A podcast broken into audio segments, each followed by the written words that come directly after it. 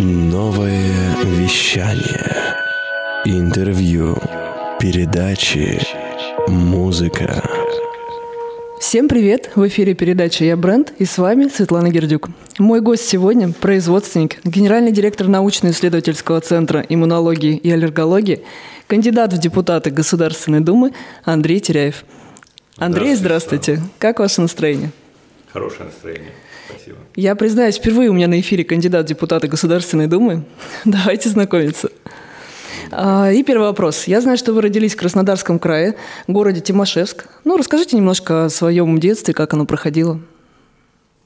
А, Светлана, ну, хотелось бы немножко ремарку сделать. Я не был до этого публичным человеком, угу. и если вдруг... Вы впервые на радио? Интервью, вот так, если, классно. Да, если вдруг будут какие-то нюансы, ну, Хорошо. отнестись э, снисходительно. Будем иметь в виду. Да. Э, я родился в семье военного, ну, это была типовая, наверное, биография тех времен. Родился я в городе Тимошевск Краснодарского края в 1973 году. Отец мой был военнослужащим, мама служила в типографии, была гражданской служащей. Ну, соответственно, детство мое прошло по многим военным городкам. Я жил и в Грузии, и в Азербайджане, mm и поэтому, наверное, любовь к путешествиям у меня зародилась Оттуда, с детства, да? лет. Угу. Жизнь, детство именно. Но оно было очень насыщенным э, впечатлениями.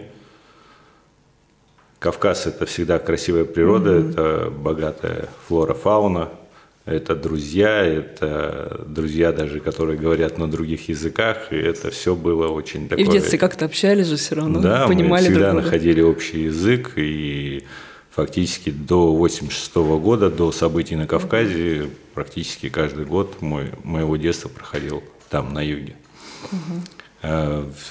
Получается, в 79 году отца из Тбилиси распределили в Новосибирск, угу. перевели, и здесь начался... И вы остались, обосновались. Да, начался, началась моя школьная пора. То есть для садика я был уже взрослым. Угу. Мне было 6 лет, для школы еще маленьким. И получается, что вот с 6 лет я пошел в школу, при этом отцу пришлось самому идти договариваться с директором.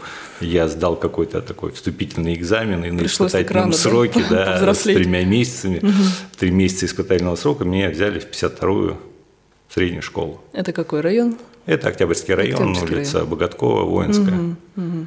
И получается с 1 по 10 класс я отучился в этой школе, а, занимался спортом, как все дети угу. того периода. Благо тогда рядом был спортивный клуб армии, бассейн, а, там же были спортивные залы, то есть это подводное плавание, это дзюдо. То есть жизнь Вы сами хотели, как, ну, как мальчишка, да, любой хочет заниматься спортом, или родители отдали? Нет.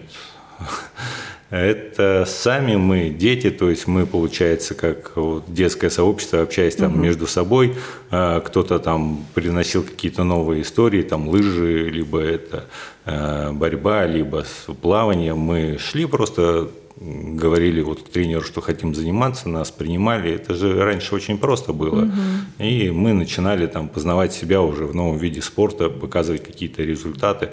А, ну, получается, это все поощрялось, потому что мы создавали а, благоприятное реноме в плане спорта для угу. школы.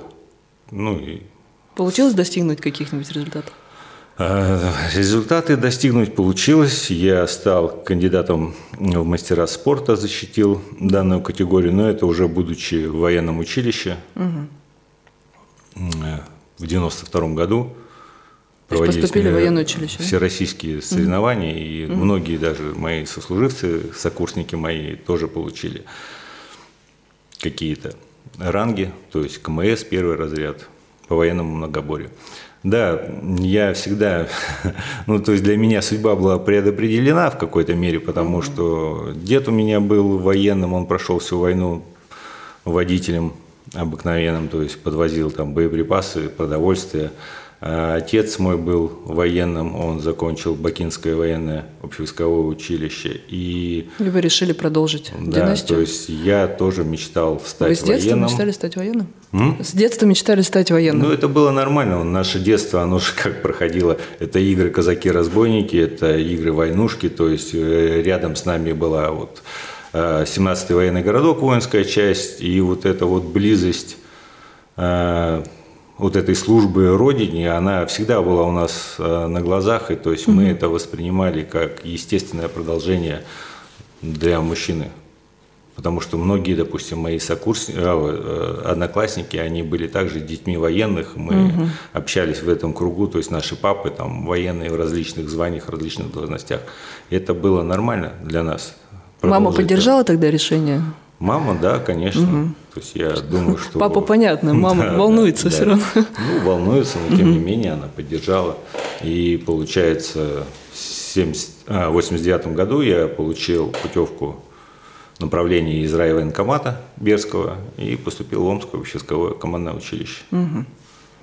Закончили его и... На этом детство мое, наверное, закончилось. Ну, понятно. Да.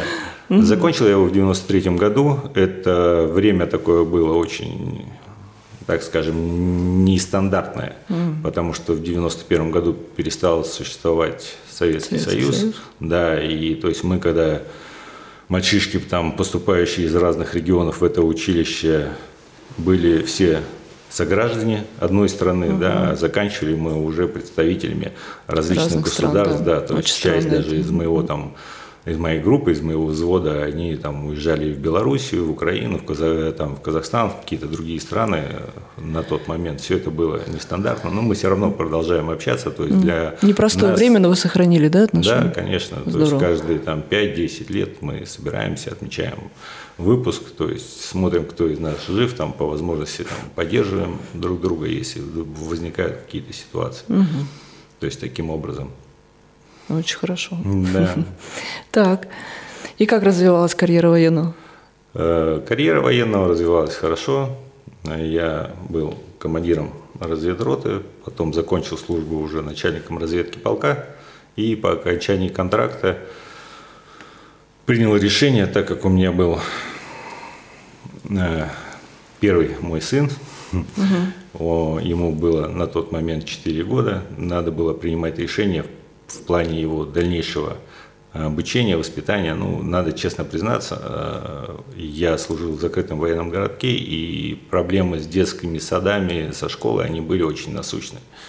И когда как раз То есть пришлось- семья требовала внимания в тот момент. Да, конечно. И нужно И, было есть, в- посвятить время. Для того, чтобы была возможность нормально получить и дошкольное образование, и школьное, пришлось э, отказаться от продления контракта, и я уже приехал в Берск, и здесь уже продолжил, уже будучи гражданским человеком, свою работу. Я вообще знаю, что у вас пять детей, и все мальчишки, и самому младшему три года. Да, Это вообще да. удивительная вещь. Как вы считаете, вот э, с высоты своего опыта пять детей – это труд, ответственность, радость, что это? Но У меня один сын, это я просто представляю, да, это бодрит еще да, как. да, несмотря, допустим, э, на мои годы,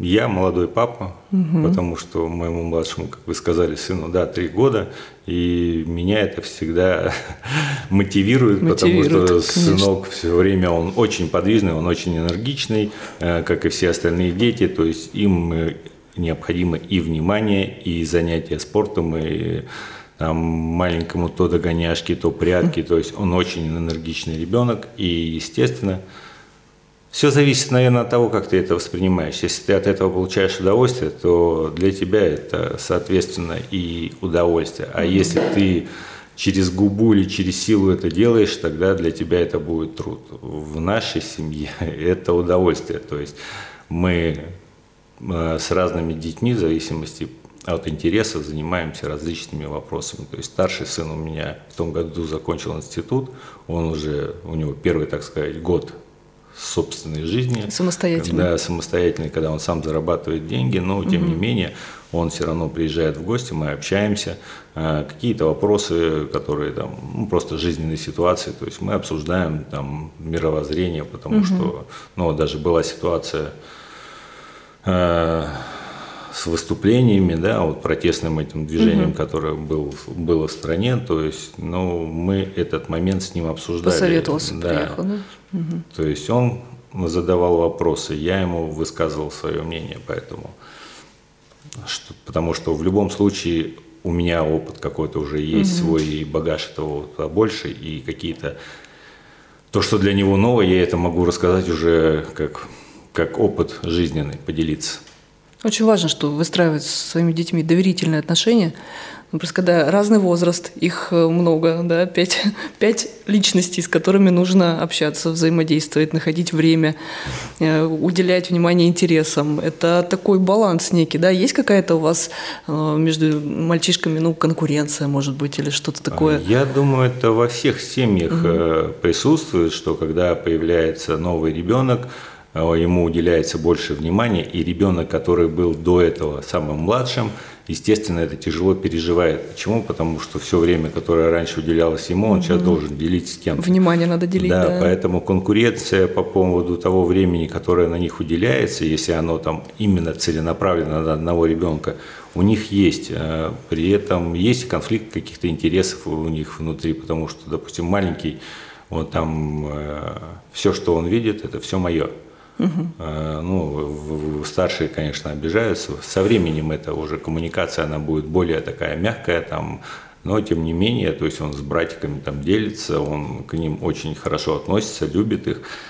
И здесь, вот в этих конфликтных ситуациях, я думаю... Да, вы принимаете как участие, сын, как? Да, да, как вот мой сын сказал, э, младший школьник, он сказал, говорит, на вопрос мамы, что папа строгий, он ответил, ну, задумавшись, справедливый. Угу. Потому что между ними, когда возникают конфликты, я не принимаю безоговорочно чью-то сторону. Я стараюсь разобраться в ситуации и все-таки быть справедливым, независимо от того, младший либо старший, потому что не всегда старшие обижают младших, бывает и наоборот. Это точно. Да.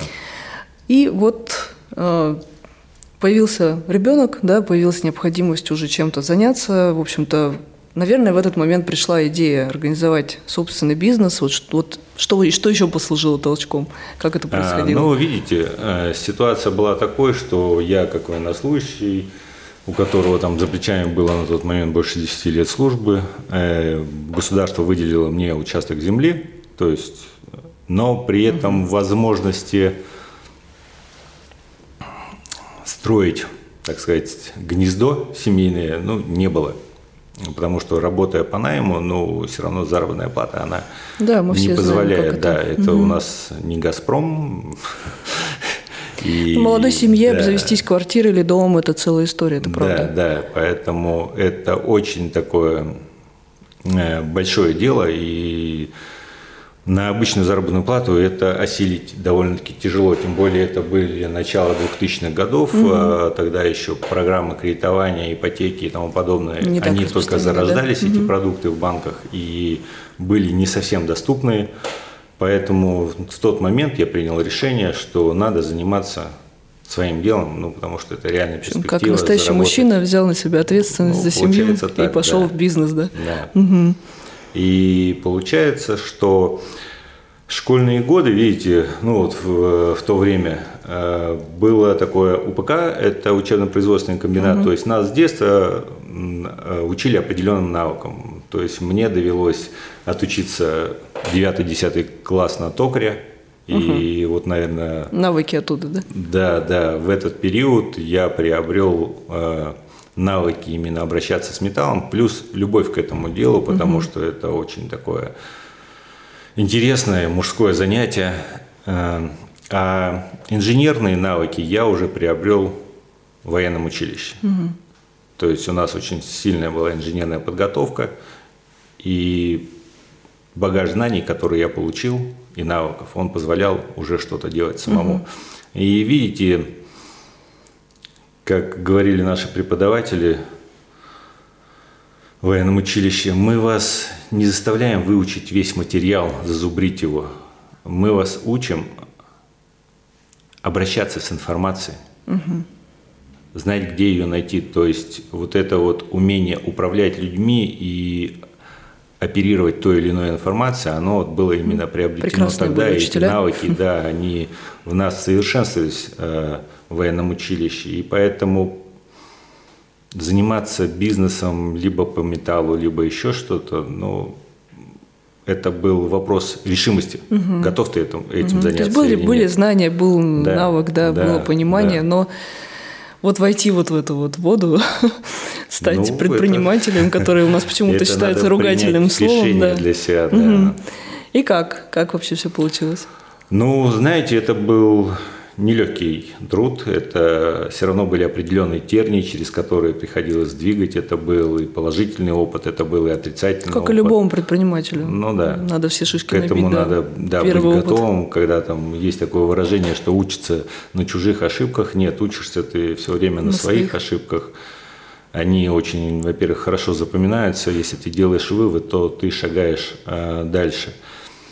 И поэтому первые ступени в бизнесе моей, э, моей карьерной лестницы, так или лестницы там, продвижения по бизнесу, они были маленькими. И то есть на какой-то уже такой более высокий масштаб мы вышли э, в 2011 году. Мы создали предприятие по переработке, точнее по изготовлению металлоконструкций. При этом продукцию мы поставляли от Сахалина до Калининграда. Да, то есть Серьезно, уже обхват, масштаб, да, был. нормально. Ну, во-первых, э, эта продукция пользовалась спросом. Мы делали э, вышки сотовой связи, мы делали молниеотводы, мы делали пожарные вышки, то есть все для обеспечения безопасности и связи. И продукция имела спрос. Но получилось, что в 2013 году, как раз перед Олимпиадой, э, мы как производственники уже почувствовали первые волны кризиса, то есть заказы, которые обеспечивались бюджетными деньгами. Ну, мы в этой цепочке были субподрядчиками, либо суб-субподрядчиками, то есть в конце цепи. Но мы почувствовали, что этих заказов стало меньше, и получилось, что э, в 2013 году предприятие подошло к моменту, когда мы были вынуждены признать себя банкротами. Кризис То есть, 2014 года, да, в общем, на вас да, тоже да, сказал Несмотря на серьезно. то, что мы очень динамично развивались, мы приобрели базу, мы э, создали очень большой парк станков, но получилось таким образом, что выручка уменьшилась больше, чем в три раза, и, соответственно, не обеспечивать кредитные обязательства, там, либо какие-то другие, мы уже были просто не в состоянии. Чтобы какое-то время удержаться на плаву, там, и выплачивать заработную плату, я даже э, сложил квартиру, был у меня и такой опыт. Э, но так как кризис был длительный, естественно, квартиру я потерял на тот момент. И Что почувствовали, Андрей? Вот такая ситуация. Квартиру потерял. Бизнес на грани банкротства. Что? Что? Вот эта паника? Нет, не паника, но в тот момент мне пришлось очень интенсивно анализировать, во-первых, где я нахожусь, да, где есть какие-то успешные проекты, для того, что м, ре- найти решение Ну, этой Перестроиться как-то. Да, быстро. да, да, потому что, видите, люди, э, придя ко мне на работу, они все равно э, каким-то образом доверились, да, Доверились, доверили безусловно, свое да. будущее. То есть, и я, ну, в любом случае, да, чувствовал за них ответственность. То есть, и, как говорил мой отец всегда, хочешь найти виноватого, посмотри в зеркало. То есть мы э, являемся в любом случае виновниками тех событий, которые происходят с нами. Э, Почему это может быть? Где-то мы совершили просчеты, где-то пошли не по тому направлению. И поэтому, да, в тот момент я просто анализировал ситуацию, пытался вынести какие-то уроки из того, что уже свершилось. Да, и тогда вот э, родилась идея заняться косметикой. Мгм. Так неожиданно, вообще, да? После вернуть жизнь металлоконструкции в в другом косметику. направлении. Не, ну это прям тоже очень интересный опыт и шаг. Как это происходило? А, Мы нашли Продукт – это был наш семейный бизнес с супругой. Мы то есть, обсудили, она как э, представитель слабого пола, как угу. девушка, э, любящая красоту, она оценила идею этого продукта. Я взял на себя технические какие-то решения. Ну, осталось все это только сделать и запустить. Здесь уже я обратился к людям, которые работали со мной все это время к той же самой это... команде, которая работала с вами. Да, да, это на... были сварщики, токаря, слесаря. То есть, ну, мы просто занимались обработкой металла. Да, представьте, что эти люди, там, основная команда, мы перерабатывали по 20 тонн металла металлопроката, угу. то есть сделали из них какие-то изделия в месяц, да. Вы и приходите, здесь... да, к своей команде и говорите, завтрашнего дня, как это было? совсем так было, да, я просто сказал, говорю, вы доверяете мне? Да, Сергеевич, а в чем дело? Я говорю, ну, я вам предлагаю просто снять вот эти все робы, одеть белые халаты, и мы с вами будем выпускать косметику. Ну, какая-то даже улыбка там э, у них на лице изобразилась, потому что ситуация немножко такая была абсурдная. Ну, да. Но, тем не менее, сказали, ну, Сергей, если ты говоришь, да, мы верим, все, мы с тобой до конца. И тогда вот так просто, безоговорочно просто, да? да Пошли да. за вами. Круто. Я им, это, я им за это очень благодарен, потому угу. что ну, без них вряд ли бы это получилось так быстро и ну, это прекрасно, когда есть был. люди, да, которые можно дальше строить вообще да. любую историю. Да, угу. команда всегда важна, но я думаю, что если ты к людям относишься да, с ответственностью, конечно. с порядочностью, то команда это будет формироваться само собой, угу. потому что это какое-то некое такое маленькое сообщество, сообщество. да, социальное, которое Людям хочется принадлежать да, да, к такому сообществу, друг где внутри с доверием, да, по-честному. Угу. Да. И то есть вот с этого начался наш новый бизнес. Мы занялись косметикой. И сейчас э, в Берске у нас уже, э, ну, получается, на той базе, на которой мы занимались, э, ну, она в результате банкротства первой компании, она была потеряна. Мы какую-то часть времени скитались по арендным площадям, но бизнес динамично развивался. То есть мы сейчас купили уже здание, в Берске. Берске. И из этого здания мы его сейчас реконструируем, делаем красивое здание, современное, да, да, да. Ага. И То есть команда прям растет, да? Команда, да, растет. Очень такой, обучается. я думаю, для меня и для бизнеса очень положительный момент, что некоторые из тех, кто работает, то есть они уже там, допустим, вот парни эти работают, а кто-то из их жен пришел уже угу. работать в компанию. То есть, знаете, как есть такое выражение, что нельзя складывать э, все в одну корзину, да. да, а здесь люди, доверяя компании, то есть они уже получают... Семьями уже работают. Да, семьями работают, и я за это очень благодарен. То есть ну, получается, еще рабочие места в Берске, да, по, по сути это. Ну, по сути дела, да. И Обеспечиваете. Мы увеличиваем, то есть мы сейчас там дополнительные площади приобрели и запускаем новое производство, потому что когда вот был последний коронавирусный кризис, мы столкнулись с тем, что поставки по многим моментам они либо прекращались, угу. что особенно из-за границы шло, да, либо просто была большая очередность из-за закрытия предприятий. И то есть упаковку которая нам вот нужна для косметики. Угу. Мы приобрели, оборудование и сейчас запускаем производство на площадях в городе Берске, там в районе угу. химзавода. Еще дополнительно да. сами упаковку да. будете. Как вы, кстати, кризис последний пережили? Ну, скажу честно, угу. люди не потеряли в зарплате, люди работали, мы немножко перепрофилировали бизнес, тем более а, спрос на антисептики, он угу. возрос, и мы просто в ассортимент своей продукции, так как она фактически смежная, да, угу. для красоты и для дезинфекции, мы добавили, получается, антисептические средства за счет этого, то есть была постоянная работа для людей и, соответственно, угу. заработок ничуть не пострадал. Ну, приятно слышать. Да.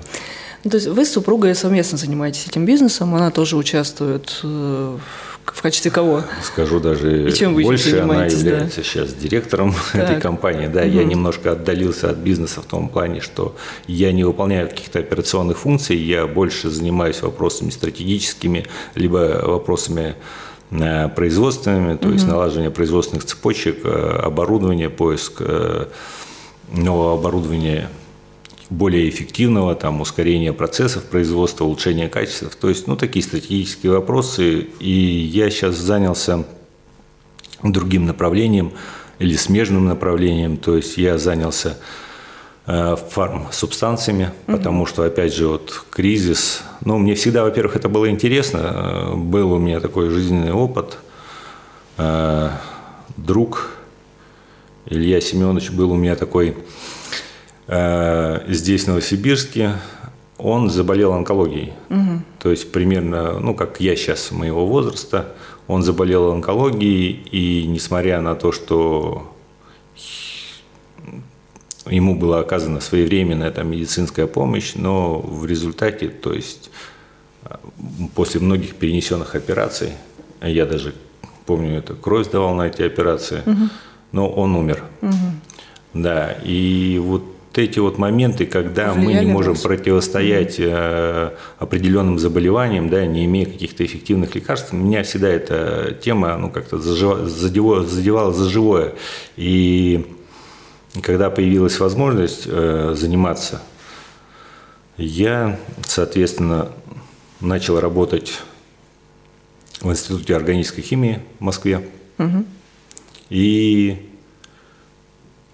параллельно открыл научно-исследовательский центр иммунологии и аллергологии. Угу. Я вот помню публикацию в СМИ о том, что ВОЗ э, признала, что барицетинип снижает смертность на 71% при ковиде. Угу. А, и ну, мне очень понравилась данная статья, тем более, ну, как везде, то есть э, люди, которые перенесли, либо не смогли перенести ковид, эти ситуации, ну, они проходили везде и были наглядные очень. Э, и когда я посмотрел по статистику по наличию этого лекарства, оно либо было в отсутствии угу. на, в аптеках, либо оно там было по бешеным ценам. Причем э, цена даже в аптеках, что так люди привозили его, если из-за границы, то есть есть такая у нас, к сожалению, ситуация. Цена была от 45 до 55 тысяч Ну, это серьезная цена для обычных да, людей, которые... И когда нам говорят, ну, мы целыми сами знаем, болеют, да, да. что средняя заработная плата там у людей порядка 25 угу. тысяч да, по стране, то есть, ну, грубо посчитаем, что бюджет семьи из двух взрослых человек 50 тысяч, да. а еще дети, коммуналка и тому подобное, угу. каким образом они могут потратить на такое лекарство там 45 тысяч? Даже если взять минимальную цену. Никаким, да. только влезть да. в долги что-то продать. И тем более что, э, со стороны правительства, президента там принимаются какие-то меры для того, чтобы э, возродить э, фармакологию, да, угу. производство у нас в стране. Э, была даже поставлена задача, чтобы э, была цепочка замкнутая, то есть производство фармсубстанций, производство конечного продукта из этих фармсубстанций, потому что не секрет, что сейчас иногда фармсубстанции покупаются в Индии, в Китае, да, а здесь из них делают угу. лекарства, но это не ведет к снижению цены, потому что фармсубстанции Изначально, э, когда они да, импортируются, они, да, очень высокая цена, и они, получаются, дорогие лекарства. Мы тогда занялись своим научно-исследовательским центром именно вот этой проблематикой создания фармсубстанций. То есть мы взяли два препарата, вот барицетинип, который мне название понравилось, и второй препарат, он противоопухолевый, там цена вообще какая-то заоблачная, порядка 208 тысяч э, за упаковку. Мы начали разрабатывать синтез и получили успешные результаты по синтезу данных фармсубстанций, которые используются при изготовлении этих препаратов. Э, Причем э, такой прикидочный, ну, прикидочная цена на готовую продукцию, она снижается, если мы это делаем внутри страны, э, порядка 5-8 раз. Но то есть это ну, становится это уже да, показы, ощутимо, угу. это становится уже доступно, ну представьте, там 45 и, грубо говоря, 10, это ну, совсем ну, разная большая цена. разница, да. Да. Но, да. к сожалению... Тема-то серьезная, да, с какими-то трудностями же столкнулись в любом случае. Ну, видите, мы все-таки научно-исследовательский центр, мы можем разрабатывать какие-то технологии, но эти лекарства, к сожалению, мы не можем выпускать. Мы не можем выпускать фармсубстанцию, потому что мы на, занимаемся научными разработками. То есть угу. получить лицензию на выпуск этих э, субстанций или лекарств, это довольно-таки сложно.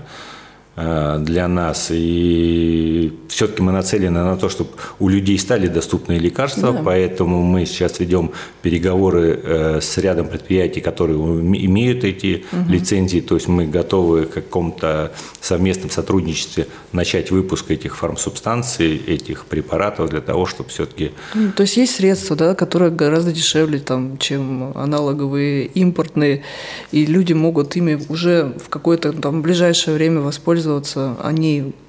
Вопрос только вот вот в этом, да, то есть как бы ну, есть определенные там, да, механизмы, которые должны быть, как это говорят, рэперные точки пройдены, mm-hmm, да. пройдены для того, чтобы этот продукт стал доступным. Mm-hmm. Но, к сожалению, это имеет Непростым длительный... вы, конечно, да. делом занимаетесь, но очень-очень нужным, потому что э, вопрос онкологии в Новосибирской области – это очень серьезная проблема. На... Но он во всей стране серьезный. Mm-hmm. У нас не секрет, что согласно статистических данных, даже если там ругают эту статистику, mm-hmm. что она занижена, mm-hmm.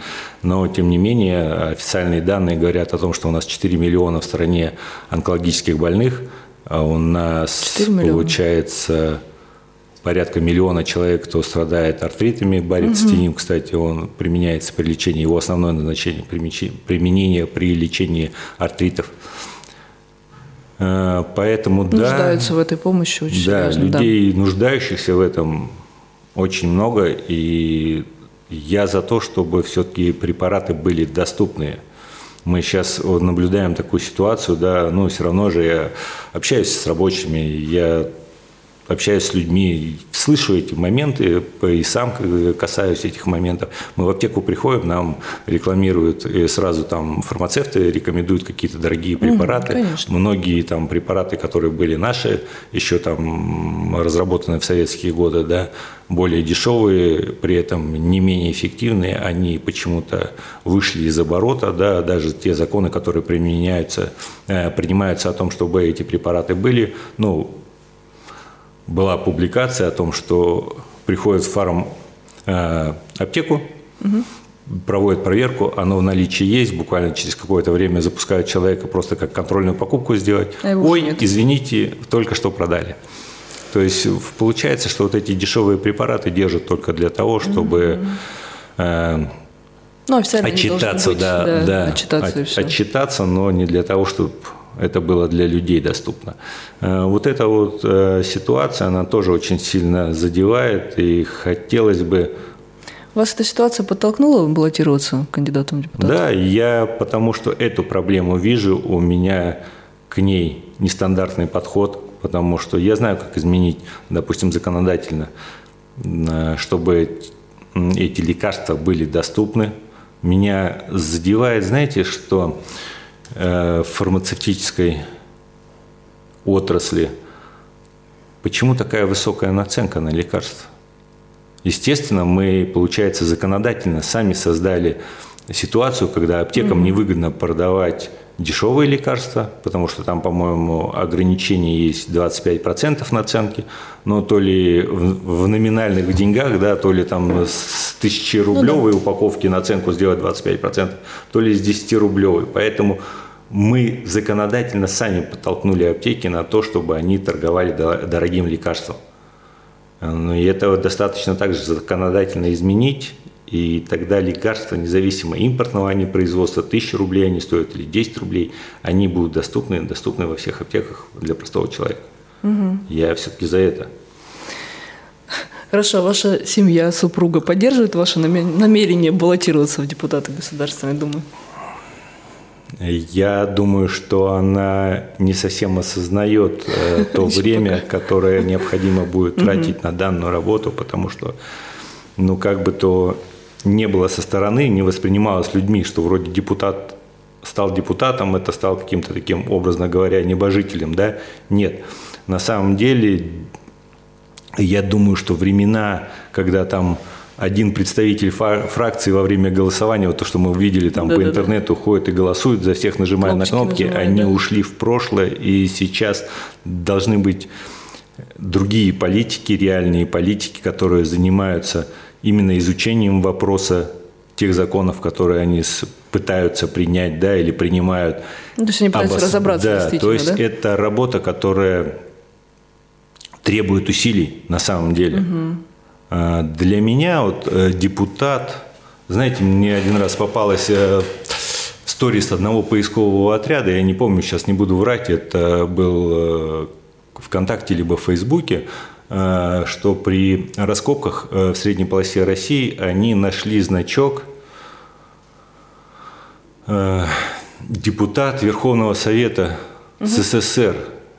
Это говорит о том, что э, при обороне, да, то есть в окопах находились простые бойцы, независимо от происхождения, угу. да, и получается депутат, угу. который был Верховного Совета, то есть он стоял плечом к плечу с обычными людьми, защищая нашу Родину, и погиб там. Угу. И, наверное, вот вот этот образ депутата для меня является большим примером, каким надо быть, а угу. не казаться.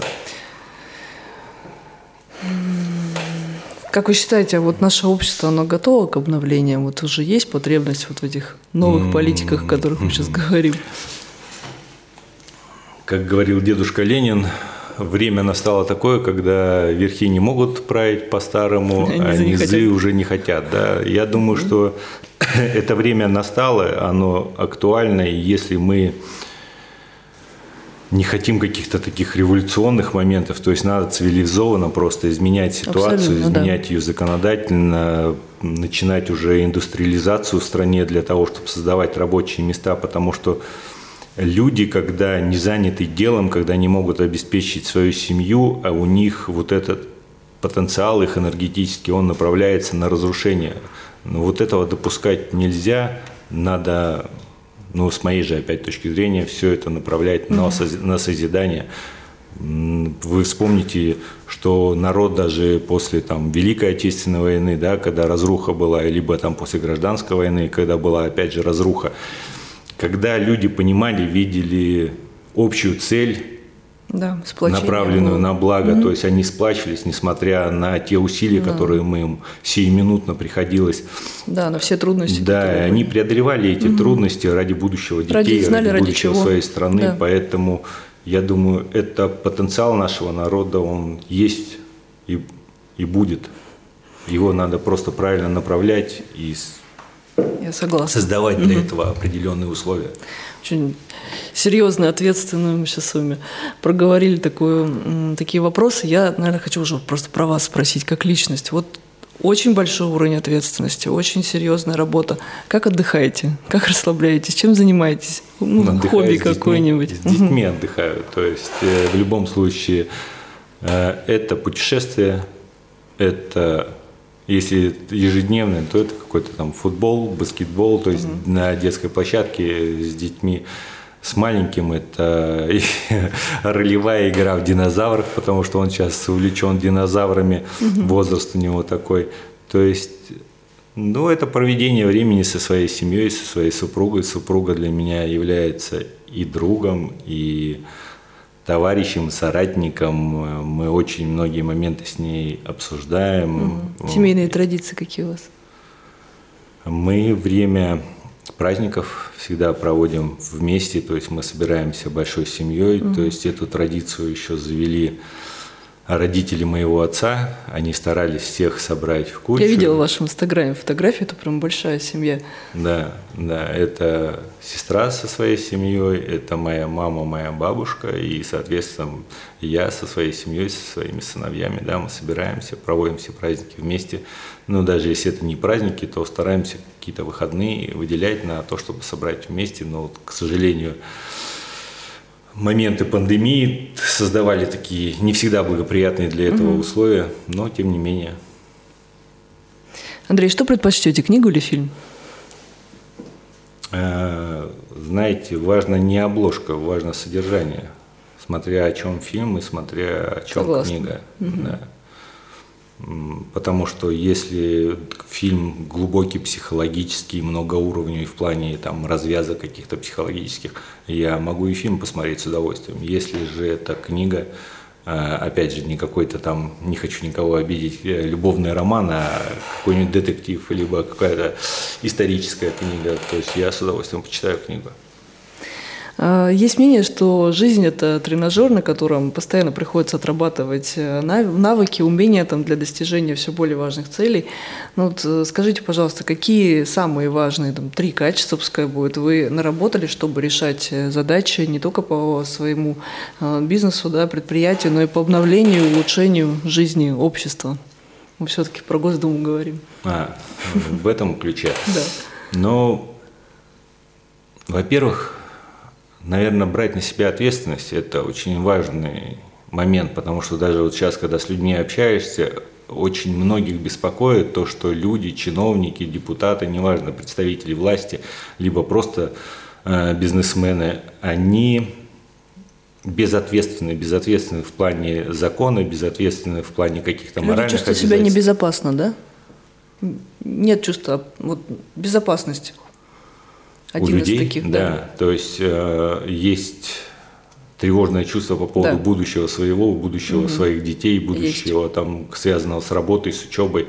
И это очень такой ключевой запрос, наверное, у людей. И я, допустим, э, и, будучи отцом пятерых детей, пятерых сыновей, то есть я тоже хочу, чтобы они, во-первых, я нацелен только на то, чтобы они получили российское образование, угу. работали здесь, в России, жили здесь, в России.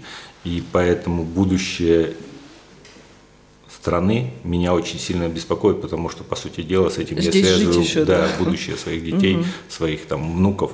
И для меня это такой ключевой наверное, момент в плане воспитания детей, в плане вообще угу. работы своей. Так, первая ответственность, еще два.